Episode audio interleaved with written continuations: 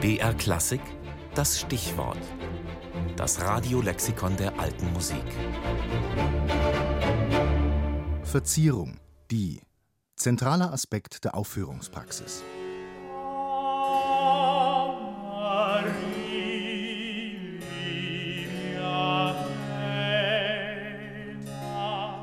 Wo darf man verzieren?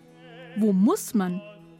Spielt man den Triller von der Hauptnote weg oder von der oberen Nebennote?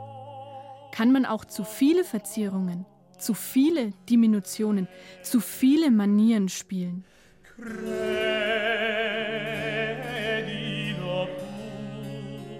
Es hat wohl niemand an der Notwendigkeit der Manieren gezweifelt. Man kann es daher merken, weil man sie überall in reichlicher Menge antrifft. Indessen sind sie allerdings unentbehrlich, wenn man ihren Nutzen betrachtet.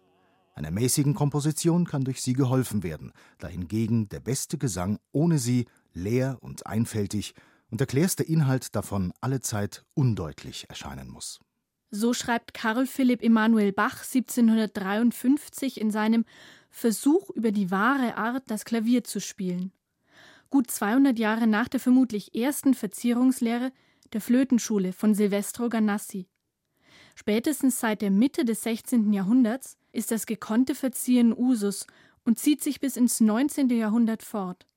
Erst ab dem Spätbarock und der beginnenden Klassik erwarten die Komponisten, dass ihre Werke ohne Veränderungen gespielt werden. Karl Philipp Emanuel Bach fügt in seinem Buch gleich eine Vielzahl von Erläuterungen über die Manieren oder Verzierungen an. Man hat bei einer guten Art, das Klavier zu spielen, viererlei Triller: den ordentlichen, den von unten, den von oben und den Halbe- oder Pralltriller. Neben den Trillern schreibt Bach auch über zahlreiche andere Verzierungen, über den Doppelschlag oder den Mordent, über Schleifer oder Schneller. Wie die Verzierungen nun verwendet wurden und werden, dazu gibt es zwei Möglichkeiten. Es stehen sich hier die französische und die italienische Art zu spielen gegenüber. In Frankreich liegt die Entscheidung über die Verzierungen beim Komponisten.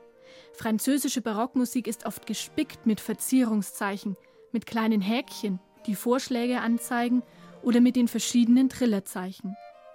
Italienische Noten dagegen stellen manchmal nur ein harmonisches Grundgerüst dar, das der ausführende Musiker dann zu verzieren hatte. Diese Unterteilung in französische und italienische Verzierungsideen ist natürlich etwas plakativ. Denn es gibt durchaus französische Komponisten, die ein Stück nach italienischer Art gespielt haben wollen, also mit freien Verzierungen. Nicht zu vergessen, all diejenigen Komponisten, die weder Franzosen noch Italiener sind. Johann Joachim Quanz etwa rät dem Musiker zum Einsatz von Verzierungen folgendes. Mit den kleinen Auszierungen gehe er um, wie man mit dem Gewürze bei den Speisen zu tun pfleget. So wird er weder zu viel noch zu wenig tun. Einige Musikstücke sind uns in ausgezierten Fassungen überliefert.